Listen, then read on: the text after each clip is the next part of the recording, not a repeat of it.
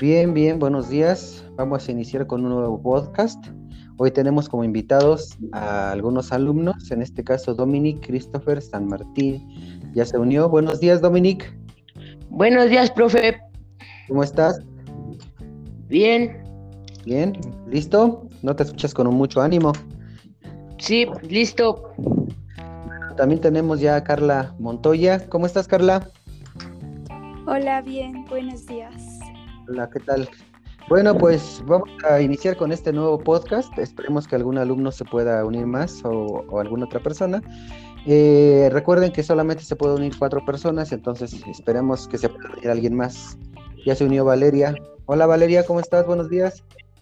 Buenos días, bien, gracias. Bueno, pues vamos a iniciar, vamos a continuar con estos podcasts acerca de la lectura y la escritura. El día de hoy vamos a, a leer y analizar una lectura que se llama El crimen invisible de Catherine Crowe. Está en su álbum de cuentos, en el libro de 68, los mejores 68 cuentos para leer, eh, eh, del profesor Dubriel García. Espero que lo tengan por ahí a la mano, chicos. Si tienen su, su álbum? Sí, profe. Ah, ok, vamos a iniciar entonces. Está en la página 68, ¿de acuerdo? Sí. Bueno, miren, la mecánica va a ser la siguiente. Primero le vamos a dar lectura al, texto, al cuento, y después vamos a contestar la hojita, vamos a hacer un comentario o un análisis literario basándonos en la hojita que, que, trae el mismo álbum de los mejores 68 cuentos para leer. Esta se encuentra en la página 163, ¿de acuerdo? Sí, Ustedes ya también la conocen participen sin miedo, no importa que, este, que se escuche su voz, de hecho eso es lo que sería lo más adecuado. Eh, hablen fuerte y si algo quieren comentar, si algo quieren que, las personas que escuchen este podcast este, conozcan, pues ustedes lo pueden comentar. Entonces voy a hacer la lectura en este caso yo, en otras ocasiones pues eh, les pediremos a alguno de ustedes que, que, haga la lectura. Entonces voy a iniciar, vayan siguiendo su, su texto y al final hacemos este, comentarios. Entonces iniciemos. Dice, El crimen invisible de Catherine Crowe. En 1842, en el barrio de Marylebone, se derribó una casa a la que ya no acudía ningún huésped desde hacía ya muchos años y cuyos propietarios no estaban dispuestos a gastar más dinero en reparaciones. Sus últimos habitantes fueron el mayor W, su esposa, tres hijos y su sirviente.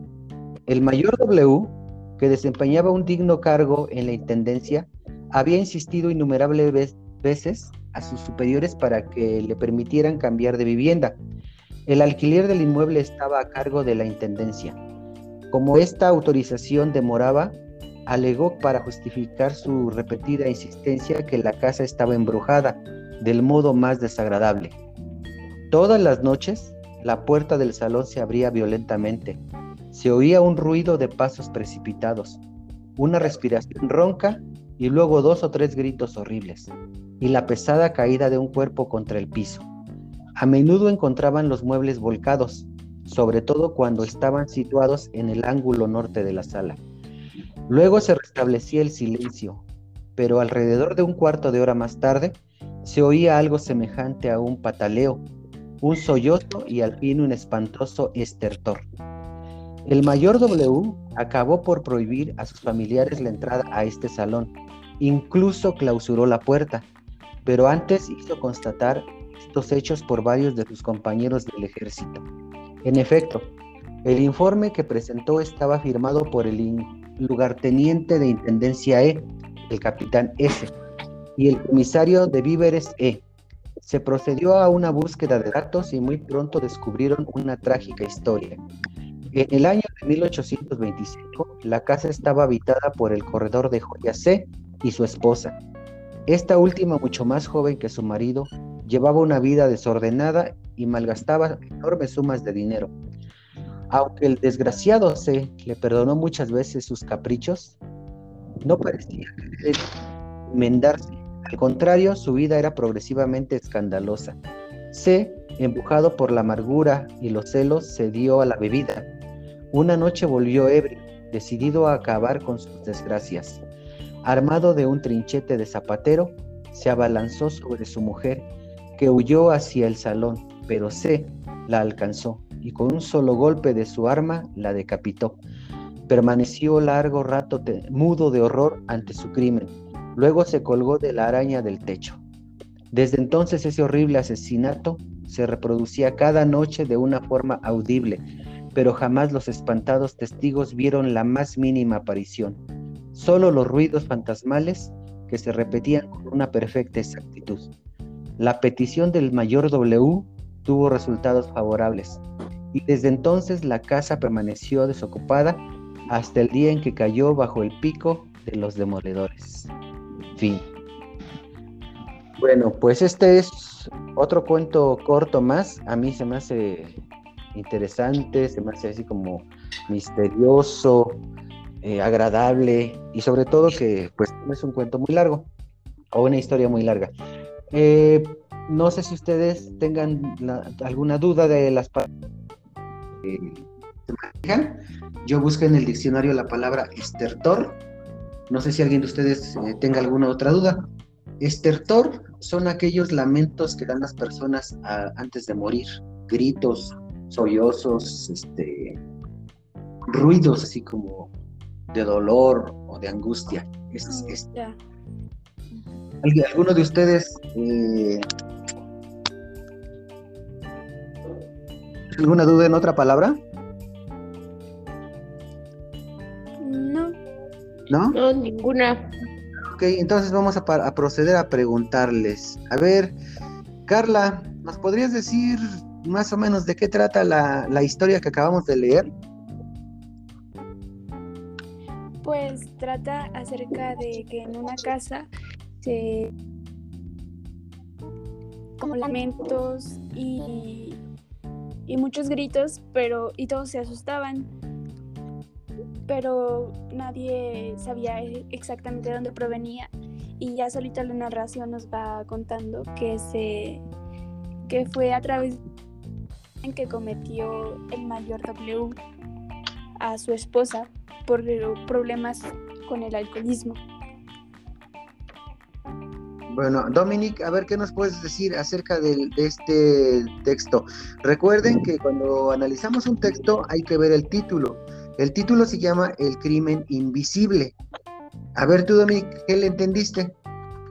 ¿O de qué trata? Yo entendí que en una casa se escuchaban muchos lamentos y con el paso del tiempo fueron este descubriendo qué es lo que pasó y ocurrió un crimen que el de las joyas se este, golpeó a su mujer y la decapitó y así fueron dándose los lamentos que ocurren en esa casa. Bueno, a ver, recuerden que cuando leemos una historia, este, a veces hay que volverla a leer porque pues no le no le entendimos a la primera o algo por el estilo. Vamos a ir en su, en su hojita a la página 163 en su libro de, este, de los mejores 68 cuentos para leer. En la página 163. Y vamos a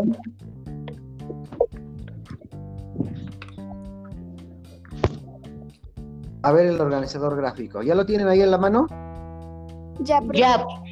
Ah, bueno, acuérdense, la primera pregunta, y recuerden que este organizador gráfico me lo van a entregar este, a través de una foto. Sí, nada más para llevar un, un este, como un seguimiento de las actividades que estamos realizando. Recuerden que no estamos bien, no estamos mal, es nuestra opinión a veces la que, la que debemos expresar. Primera pregunta, a ver, este, Valeria, ¿cuál es la primera pregunta si la tienes a la mano? ¿Cuál es el título y quién es el autor del relato? Entonces, a ver, tú misma dinos, ¿cuál es el título?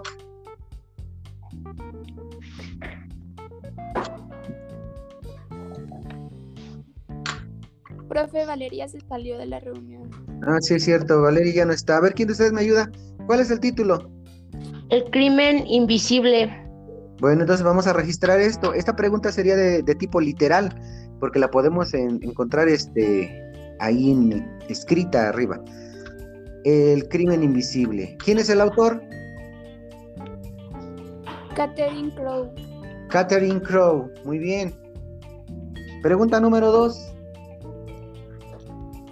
¿Dónde sucede, ¿Dónde la, sucede historia la y quién historia la y quién la cuenta? ¿Dónde sucede la historia y quién la cuenta? A ver, ahí se dice el lugar preciso donde sucede la historia. No. Se menciona un país, Ah, un sí. estado. Bueno, se, En se- el se barrio de- el barrio de Marylebone. de, de Marylebone.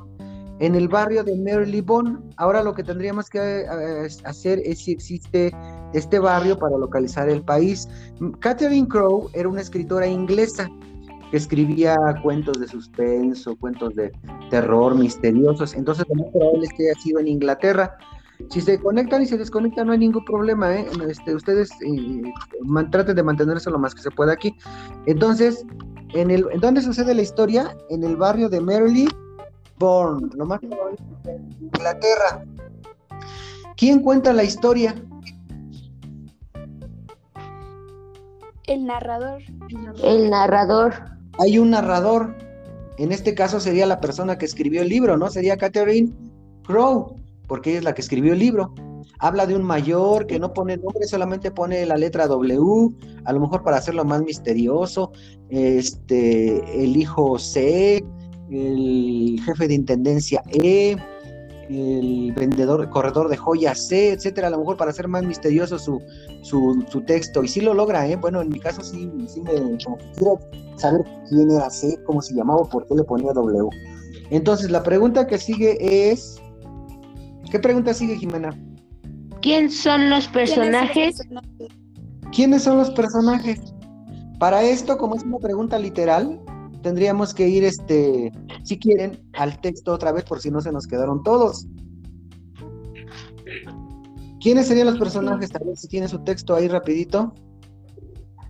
El mayor W. El mayor El mayor W. Muy bien. Su esposa. Su esposa. ¿Quién más? Sus tres El hijos. corredor de joyas C. Sus tres hijos, el corredor de joyas C. Por ahí los que los que participan en, la- en el problema, Y su sirviente también. también.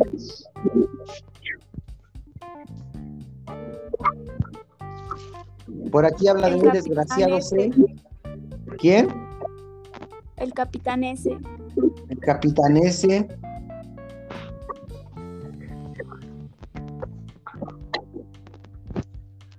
Y las personas que el comisario de víveres E. Sí, también. Y las personas que participan en el asesinato, ¿no?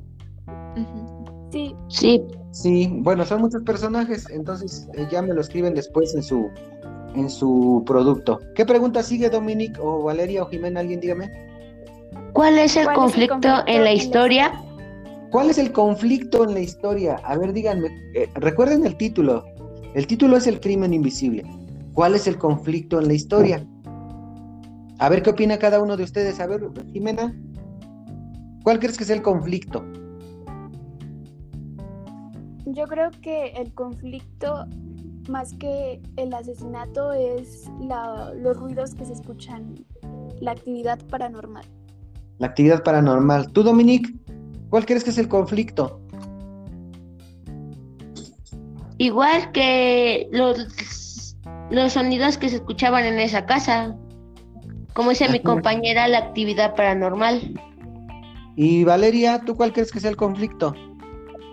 Pues que nadie sabía de dónde venían esos gritos de la casa y ya pues su esposo hizo un crimen que asesinó a su esposa. Ajá. Yo creo que el conflicto sí tiene que ver con la actividad paranormal que sucedía en esa casa debido a que se pusieron a investigar y por ahí pudieron averiguar que en esa casa había, hubo un asesinato hace mucho tiempo. Por ahí se escucha repetido el sonido, a ver si apagan su otra, lo que tengan por ahí.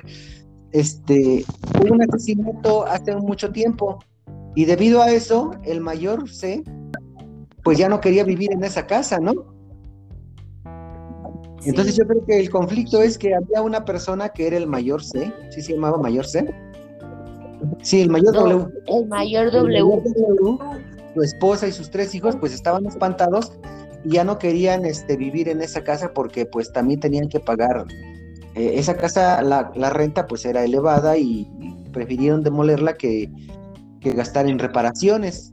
Entonces pusieron como pretexto que ahí sucedían cosas raras, se pusieron a investigar y averiguaron que hace mucho tiempo habían matado a una persona y los ruidos se seguían escuchando. Ahora, esta pregunta, niños, este, como van a escribir, tienen que redactar, no es una respuesta corta, es como explicada, como, como que todo lo que ustedes quieran dar a conocer lo tendrían que redactar. Pregunta que sigue, Jimena. ¿Cuál es el momento de más emoción en la historia? A ver, para ti misma, Jimena, ¿cuál es el momento de más emoción en la historia? Cuando, cuando nos enteramos de que en esa casa hubo un asesinato. Como que siento que primero fue como un pretexto para poder salirse de la casa, pero al final se terminaron enterando de que sí había sucedido algo. Ah, muy bien. Bueno, entonces los demás ya piensen su respuesta, por favor, y le escriben. Dominic, ¿qué pregunta sigue? ¿Cómo se soluciona el conflicto? A ver, según lo que viste, ¿cómo se soluciona el conflicto?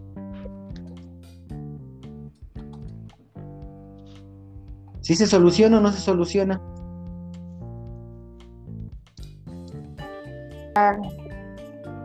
No te escuché, Dominic. A ver, Que el conflicto se soluciona cuando mandan a que la casa la demolieran, bueno, que la tiraran. Sí, de hecho, al final dice que la petición del mayor W sí tuvo resultados favorables, ¿no? Sí, Y Sí, que la casa permaneció desocupada hasta que la demolieron.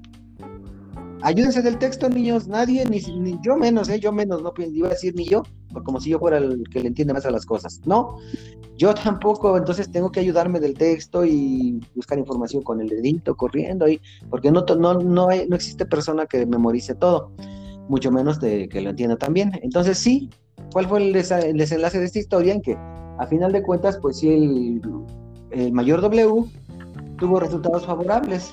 Eh, él se fue de esa casa. Bueno, eso yo lo deduzco, ¿eh? Acuérdense que hay información que nosotros deducimos. Este, y pero la permaneció desocupada hasta que, este, hasta que, este, hasta que lo- lo hasta está hablando el maestro Oscar, pero híjole, estamos en clase. Entonces, pregunta que sigue, Jimena.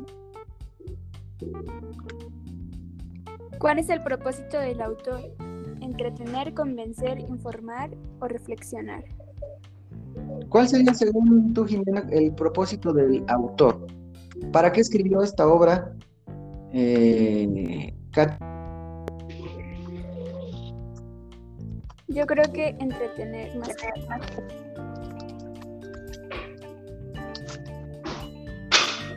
entretener. ¿Tú, Dominic? igual en entretener.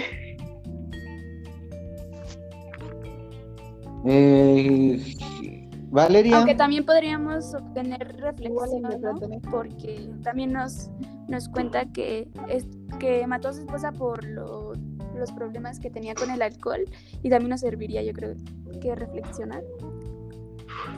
Sí, mira, en una lectura, muchas veces el este el escritor la, lo hace con un fin, pero nosotros depende de nuestro criterio, de nuestra información, este, podemos eh, obtener información según lo que nosotros querramos. Si nosotros somos muy analíticos, pues vamos a analizar. Si nosotros somos muy literales, pues solamente la información que está ahí. Entonces, este, pues mi punto de vista hay mucho que obtener de esta lectura. Este, la historia se me hace muy interesante. Ahora, les voy a hacer otra pregunta. ¿Se escucha mucho ruido?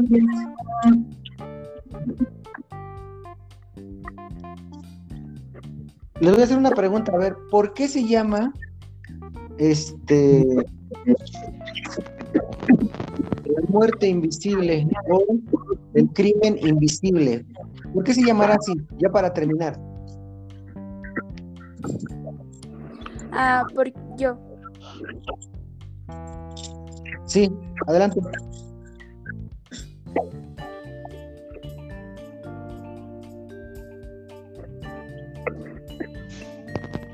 Es porque audio. veía A ver. lo que pasaba. Sí escuchaban, se escuchaba, todas las noches se repetía el crimen, pero nadie nunca vio ninguna presencia. Tú, Dominic, ¿por qué crees que se llame el crimen invisible? porque se mantenía como en misterio porque no sabían qué había pasado en esa casa, aunque se escuchaban los gritos. Tú, Valeria, Pues porque en ese título nos da la información de que en esa casa se cometió un crimen y nadie sabía hasta que fueron investigando y pues vieron que cada noche se cometía un crimen. Bueno, a mí nadie me preguntó, pero yo creo que se llamaba el crimen invisible. No sé si ustedes han escuchado que en muchos lugares donde sucede un crimen o un accidente o algo que muy fuerte, queda energía atrapada. Claro que esto no es científicamente comprobado, son este temas paranormales, como dice Jimena. Entonces, si en esa casa sucedió un crimen donde hubo mucha violencia, donde hubo personas que sufrieron, probablemente la, la energía quedó atrapada y este y se escucha un ruido raro Entonces, eh, la energía quedó atrapada y esa escena se repetía todas las noches pero solamente el, el- El sonido. se escuchaba el sonido. A lo mejor como esas películas donde vemos que aparecen como almas, como espíritus, la escena se repetía y se escuchaban los sonidos, porque recuerden que esa habitación el papá la mandó a cerrar, porque vieron que era cierto, escucharon, escuchaban las voces, escuchaban ruidos, escuchaban que algo caía, así como fue el asesinato. Entonces, este, cuando, cuando expliqué acerca de algo, hay que, hay que dejar este, volar un poquito también la imaginación, no nada más lo que está escrito. Acuérdense que hay varios niveles de comprensión de la lectura, que es el primero y el más sencillo, que es repetir lo que está escrito. Eh, el nivel interpretativo, que es como yo, qué pienso del, del texto, del poema, de la historia, y ahí puedo decir cosas que yo supongo que pasaron eh, con base en la lectura, tampoco es de inventar. Y el nivel este, crítico, donde yo puedo dar una opinión, un punto de vista, calificarla si está bien, si está mal desde mi punto de vista, etcétera. Entonces no nada más es repetir la información, hay que dejar volar nuestra imaginación. Y faltó por ahí una pregunta, Jimena, en el organizador gráfico, creo que, ¿cómo se algo de la realidad, no? ¿Qué dice la pregunta? Sí. ¿A qué o a quién se parece de lo ¿A quién o a qué se parece? Esto de lo paranormal, pues nos va a dar para hablar como eh, todo el día. Van 23 minutos, vamos a procurar que sea nada más media hora. A ver, piensen si ustedes conocen algo así donde haya pasado algo y resulta que a partir de ese día, este, que murió un y a partir de ese momento el niño se aparece por las noches. Aquí donde yo, Yo. vivo y he escuchado muchas noticias, sí hay historias de ese tipo. A ver, cuéntanos, Jimena.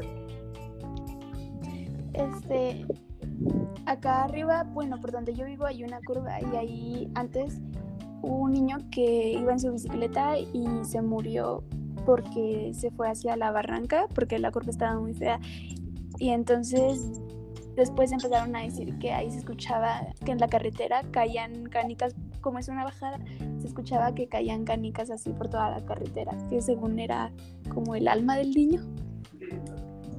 Pues sí, miren, muchas veces nos da risa, decimos, ay, qué gente tan ignorante, pero no sabemos, en realidad no sabemos qué es lo que sucede con la energía. Recuerden que la- aquí, no, no- no sé, nuestro cuerpo, aparte de ser materia, también es energía. Y probablemente exista eso que se llama alma, espíritu, cuerpo astral, no lo sabemos. Eh, ¿Qué pasa después de la muerte? Tampoco lo sabemos, es un misterio, ¿no? Entonces, Sí. este, Sí, pues sí hay historias como esa, como la que dice Jimena, que donde muere una persona quedan como, como energía atrapada y se escuchan ruidos, inclusive eh, ahorita Jimena dice que se escuchaban ruidos como de canicas, pero hay muchas historias más si ustedes ven a Jaime Maussan, ¿no? Hay muchas historias este, donde dicen que se aparece un niño, que se aparece una sombra, que se escuchan lamentos y cosas por el estilo. Y todos nosotros, no me diga alguno, Valeria, Dominic, que no les han contado sus abuelitos, sus papás, historias acerca de eso. ¿Tú, Dominic, has escuchado alguna historia parecida? Eh, sí. A ver, cuéntanos rapidito, en 10 segundos, en 15 o 20.